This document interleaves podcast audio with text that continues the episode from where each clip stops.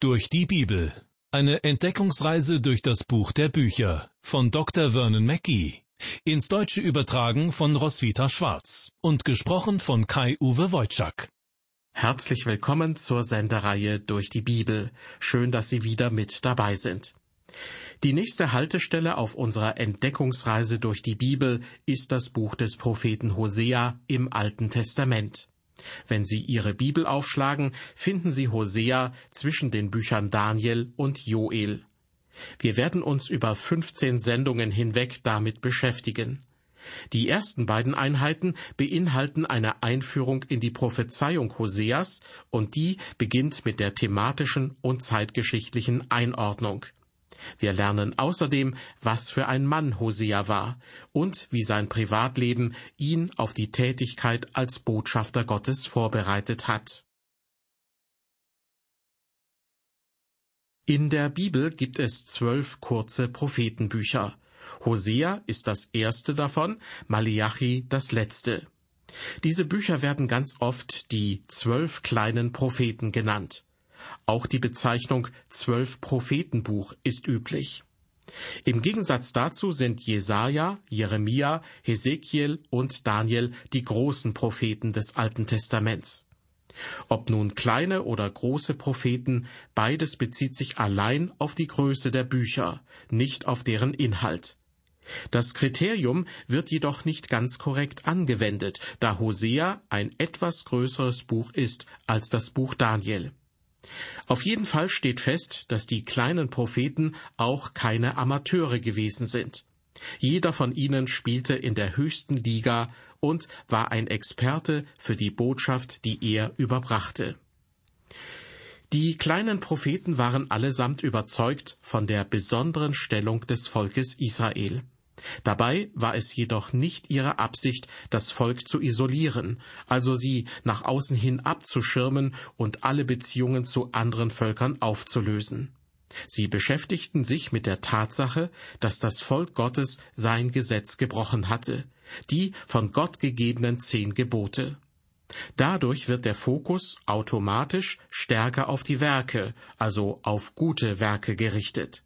Aus diesem Grund werden die kleinen Propheten häufig von liberalen Christen zitiert und von Menschen, die sich auf die sozialen Aspekte des Evangeliums konzentrieren. Wir werden das noch genauer betrachten, wenn wir uns mit Hoseas Prophetie beschäftigen. Die kleinen Propheten warnten alle vor gottlosen Allianzen mit anderen Nationen. Sie verurteilten politische und moralische Korruption. Sie warnten Israel davor, sich von Gott zu entfernen und sich von ihm abzuwenden. Hosea lebte zu einer Zeit, in der das Königreich geteilt war. Er war ein Prophet des nördlichen Königreiches, welches als Nordreich oder Königreich Israel bezeichnet wird und sich damit abgrenzt vom südlichen Königreich, das auch Südreich oder Königreich Juda genannt wird. Im allerersten Vers finden wir eine zeitliche Einordnung der Prophetie Hoseas, die sich einerseits an den Königen des Südreiches und andererseits an den Königen des Nordreiches orientiert. Da heißt es, dies ist das Wort des Herrn, das geschehen ist zu Hosea, dem Sohn Beeris, zur Zeit des Usia, Jotham, Ahas und Hiskia, der Könige von Juda und zur Zeit Jerobiams, des Sohnes des Joasch, des Königs von Israel. Hosea erwähnt also zuerst die vier Könige Judas und dann den König des Nordreiches Israel. Weil sie alle zu Hoseas Lebzeiten regierten, führt er sie alle auf. Er selbst war ein Prophet des Nordreiches, das wird im Verlauf des Buches deutlich. Hosea war ein Zeitgenosse von Amos, einem weiteren Propheten Israels. Hosea tat seinen Prophetendienst über 50 Jahre lang und er erlebte die Erfüllung seiner Prophetie über die Verschleppung und Gefangennahme Israels. Hosea kann man vergleichen mit Jeremia. Jeremia warnte sein Volk vor der Gefangenschaft und er erlebte, wie es dann schließlich doch noch so weit kam. Hosea warnte das Nordreich, dass die Assyrer sie gefangen nehmen würden, und er erlebte, wie diese Voraussage eintraf. Jeremia und Hosea haben viele Gemeinsamkeiten.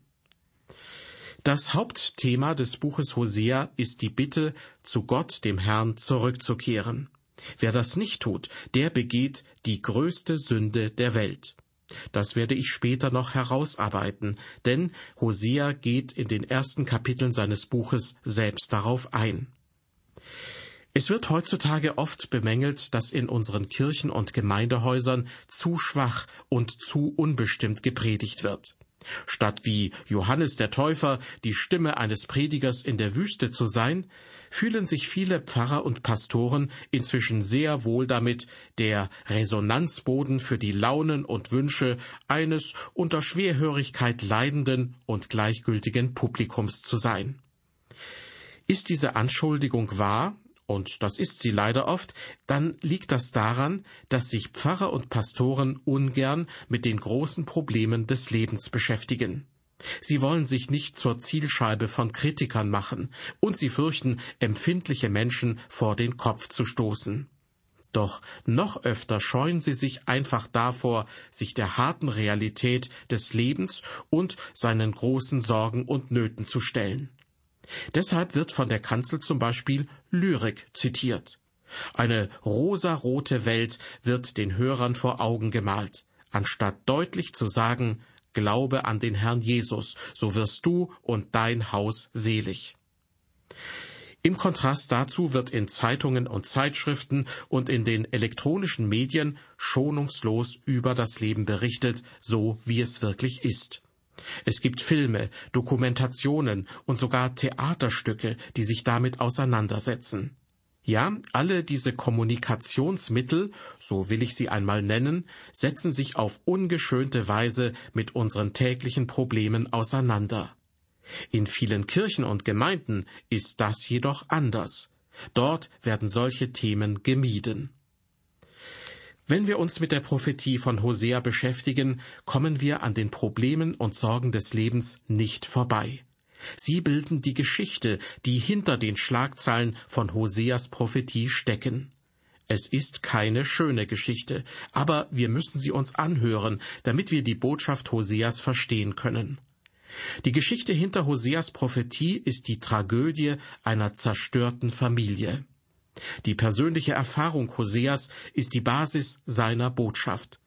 Aus seinem kaputten Familienleben heraus spricht er gebrochenen Herzens zu seinem Volk. Hosea wusste genau, wie sich Gott fühlte, weil es ihm genauso ging. Die Familie ist das steinerne Fundament der Gesellschaft, und zwar in allen Nationen. Die Familie ist Gottes Geschenk an die Menschheit. Bereits den ersten Menschen hat er sie geschenkt. Die Familie ist die wichtigste Einheit im sozialen Geflecht, sozusagen das Atom im gesellschaftlichen Universum. Dieses kleine Atom ist der Grundbaustein des Universums. Der Charakter und das Erscheinungsbild eines Gebäudes werden ja bestimmt von den einzelnen Bausteinen, aus denen es gebaut wird. Keine Nation ist stärker als die Familien, die ihr angehören, denn sie bestimmen das Erscheinungsbild und den Charakter der Gesellschaft.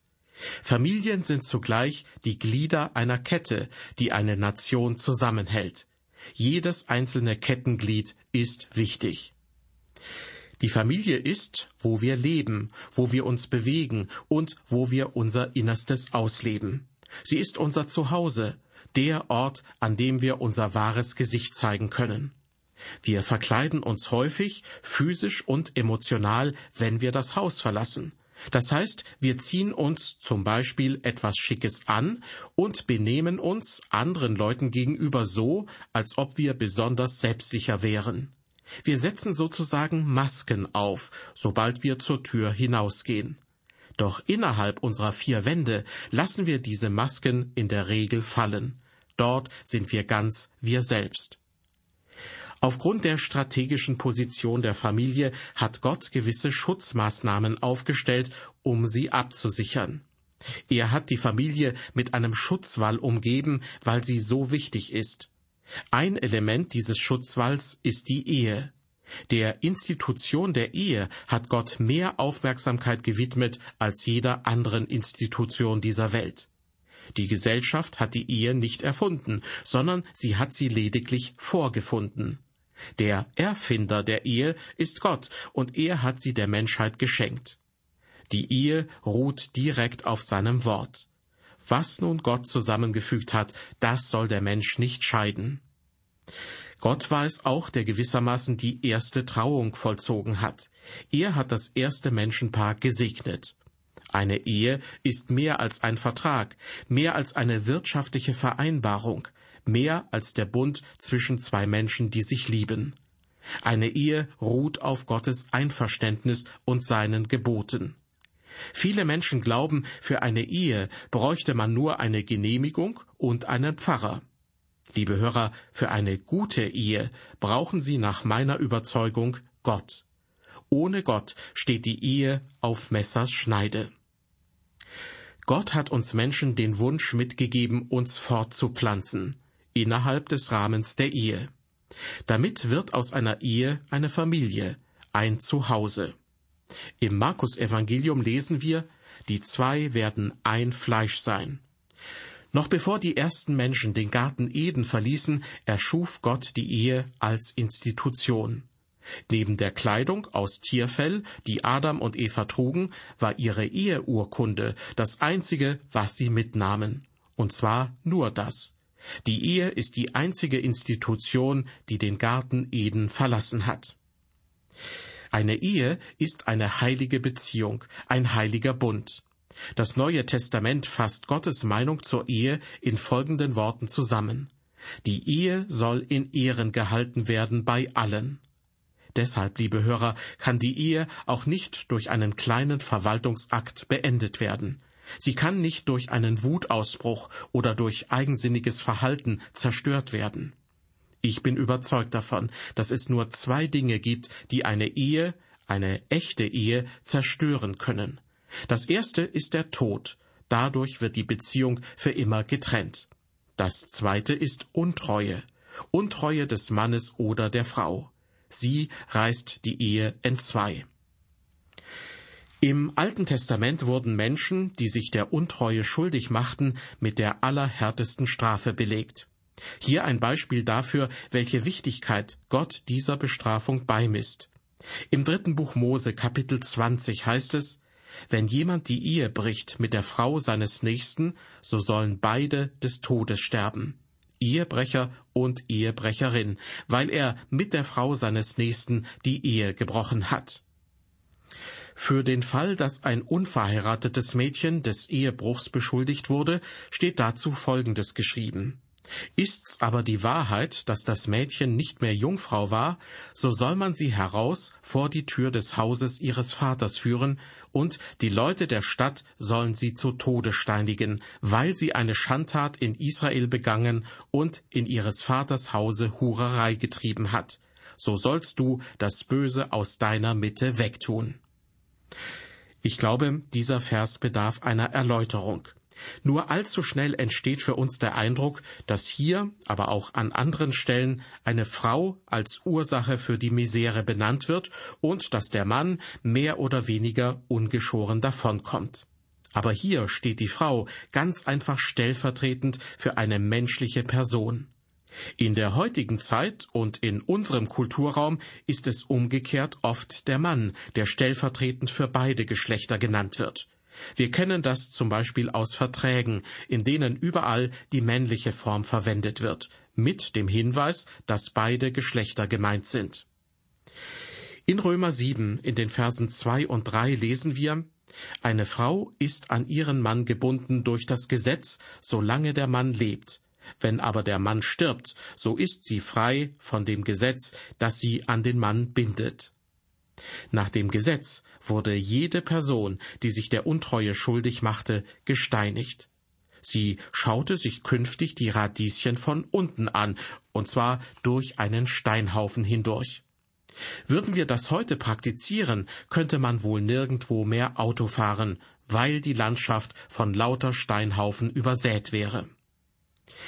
Ein weiterer Aspekt im Hinblick auf die Ehe wird vom Apostel Paulus im ersten Korintherbrief, Kapitel 7, Vers 15 angesprochen. Dort heißt es, wenn aber der Ungläubige sich scheiden will, so lass ihn sich scheiden.